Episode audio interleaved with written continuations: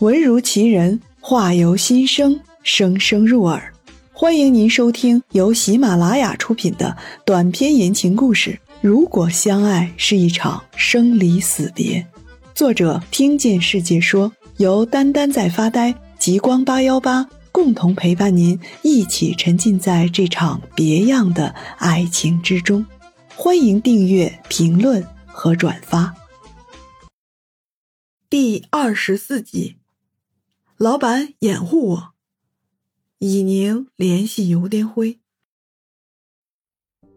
在尤颠辉的宠物殡葬店里，大家看起来都不太想离开这个冰爽的空调房，也或许是一旦出了这间屋子，就只有孤身一人了吧。去老矿场钓鱼，怎么样？哎，我连钓鱼竿都没摸过。但是听起来挺有意思。本叔呢？我烤鱼做的特别地道，烤的时候要撒上我秘制的调料。那就一会儿吃完饭，都回去拿两件换洗的衣物，洗漱用品嘛。钓鱼场的酒店里面应该有一次性的。我住得近，现在就回去拿。离吃饭还有一个多小时，我也现在回去拿衣服喽。好吧。怎么也算是出门见人，我也回去换身衣服。说起来，这并不是临时想到的提议，其实油电会的东西在昨天晚上就已经收拾好了。这个时候，那个聒噪的知了终于显得没那么烦人了。你好，取快递。嗯，你是新来的？以前那位快递员呢？啊，他觉得太累了，把这一条街的收发件都转给我了。您放心，我们都是专业的。门口的纸箱子就是。好嘞，我现在就出单，单号后台发给你。尤天辉实在不喜欢从身边逃跑的人。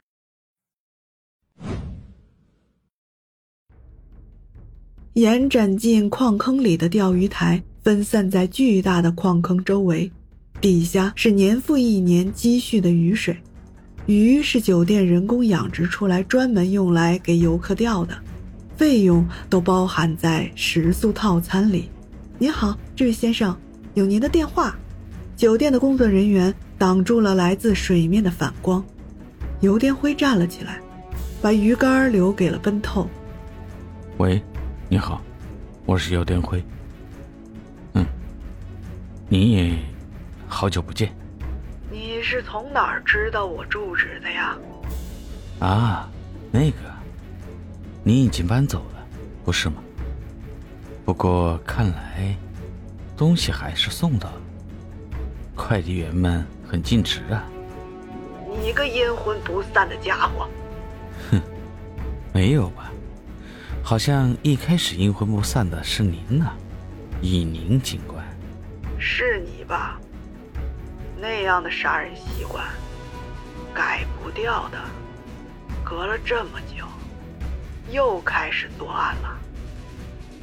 你以为其他人就抓不到你了吗？我不知道您在说什么。最近过得怎么样？身体还好吗？我知道你想干什么。别白费功夫了，你再也找不到他了。啊，您好像很有自信呢。是啊，他也被藏起来了，像我一样。如果十五年前的事发生在今天，案件的开始就是你生命的结束。我很庆幸看到法律的精进。呵呵，现在的孩子们都很乖呀。以宁不知道自己为什么要拨通这个电话号码，他或许不，他应该先打给前几天来找自己的那个刑警池方才对呀。奔透钓上来一条鱼，正在水桶里游得欢快。谁的电话？都打到酒店前台来了。朋友的，这条鱼怎么吃？我刚才问过了。可以去酒店后面自助烧烤，我带了调料来。嗯，大李和小赵呢？旁边那小一点的矿坑可以游泳，都去那儿了。我去看看，这你看着吧。行嘞，一条鱼肯定不够吃，我再多钓几条上来。人生处处都是惊喜。匆匆离开这座城市的扎营，为什么没有想把他一起带走？这样自己就找不到他了呀。那片深坑是曾经有生命穿梭其中的矿道，酒店在矿道的入口都加装了铁丝网，留在里面的东西偶尔还会沿着矿道飘出来，是少了下课戴的安全帽，是长出绿色水藻的毛巾，又或者是不明原因丢弃的手机壳。太阳毒辣的悬停在上空。温度却只会穿透水下两三米远的距离，再往下，是冰冷和危险。哎，这不是小游老板吗？还没在外面见过你呢，一个人来的吧？正好，和我们一起啊？啊，不是，我带店里的员工出来玩两天。给你介绍认识一下，这是我们宠物小组聚会。花枝呢？有段时间没看见他了。花枝他们在酒店宠物托管呢。这位是小优老板，之前那个花枝的标本就是他做的。那种一点也感觉不到愧疚的说笑，让尤颠辉觉得恶心。没有没有，我那儿可是宠物殡葬点，别让大家不高兴。就这样吧，我先走了。别着急，别着急，摄影师呢？摄影师。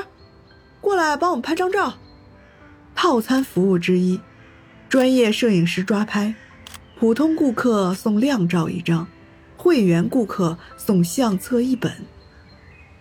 尤天辉好不容易才摆脱那些人，就看到大力鬼鬼祟祟的直奔他而来。